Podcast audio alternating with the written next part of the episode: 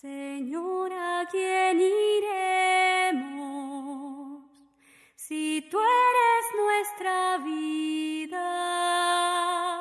Señor, ¿a quién iremos? Dichosos los perseguidos por causa de la justicia, porque de ellos es el reino de los cielos, dice el Señor. Aleluya. Buenos días, hermanos y hermanas. Les saluda el Padre Gustavo Aloco, misionero trinitario, desde el Santuario de San José en Sterling, New Jersey, y nos encontramos en el lunes de la decimoquinta semana del tiempo ordinario.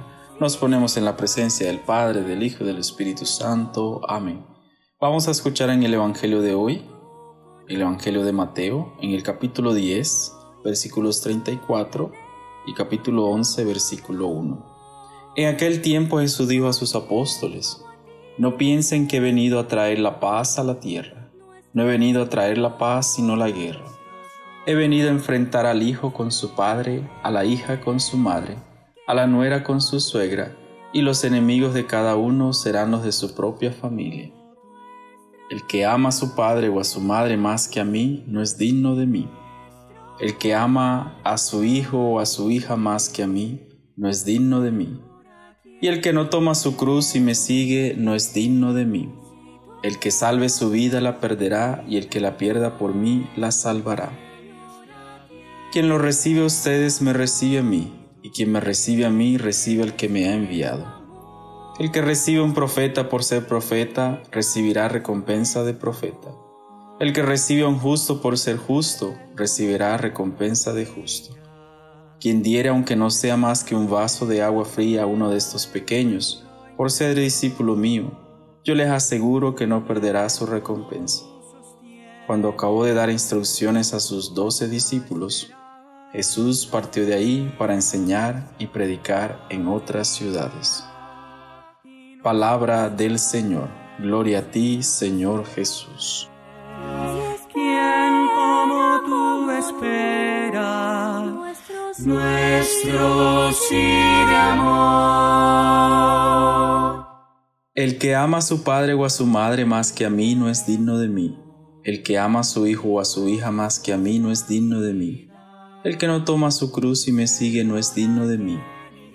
El que salve su vida la perderá y el que la pierda por mí la salvará. Hermanos y hermanas, hoy en este Evangelio, el Evangelio de Mateo, en el capítulo 10, versículo 34 y el capítulo 11, versículo 1, somos interpelados a entender bien el mensaje que entendió las primeras comunidades. Y entender el mensaje es quien ha recibido a Cristo, quien ha decidido seguirle a Él, siempre va a encontrar oposición y la oposición se encuentra dentro de la casa, no de afuera. Y por eso va a haber estas disputas entre padres e hijos, entre la suegra, entre la nuera, y siempre el primer enemigo va a ser dentro de la casa. Y eso lo podemos constatar nosotros cuando aquel que tiene un seguimiento profundo de Jesús invita a estar cerca de la oración, a rezar el rosario o a rezar una novena, siempre va a haber oposición. Entonces, siempre aquel que no está cerca de Jesús ve al que está cerca de Jesús como su enemigo y siempre lo ve como un demonio, no lo ve como un mensajero, como un profeta, como un misionero, porque está invadiendo mi espacio. Y por eso este Evangelio lo podemos aterrizar a nuestra realidad. Y nuestra realidad es, algunos creen, otros no. Algunos han creído y han dejado de creer. Pero tú y yo que estamos escuchando esta palabra, debemos seguir siempre en la misma tónica, seguir anunciando esta palabra porque hemos decidido tomar la cruz.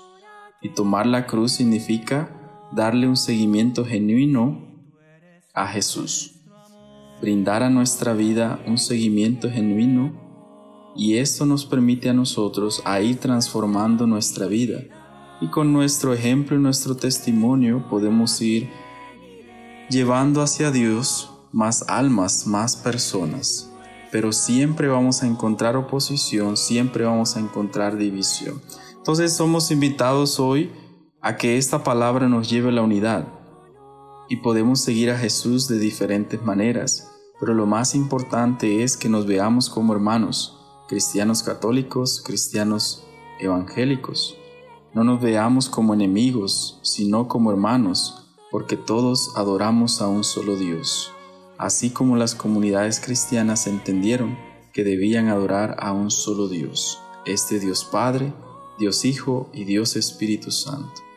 Que tomando la cruz podamos entender el significado, que la cruz nos puede llevar a la paz que solo Dios nos da, al encuentro con Dios.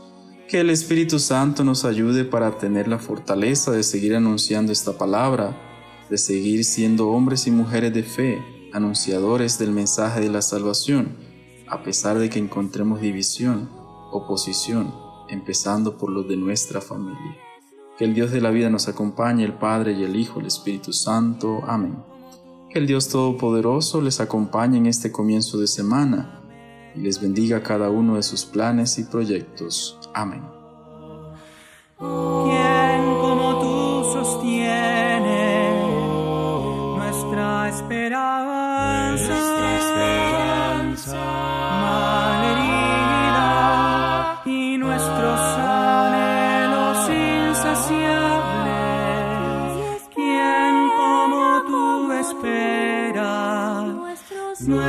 Nuestro sí de amor?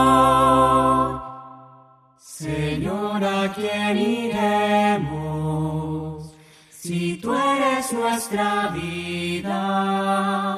Señor, ¿a quién iremos?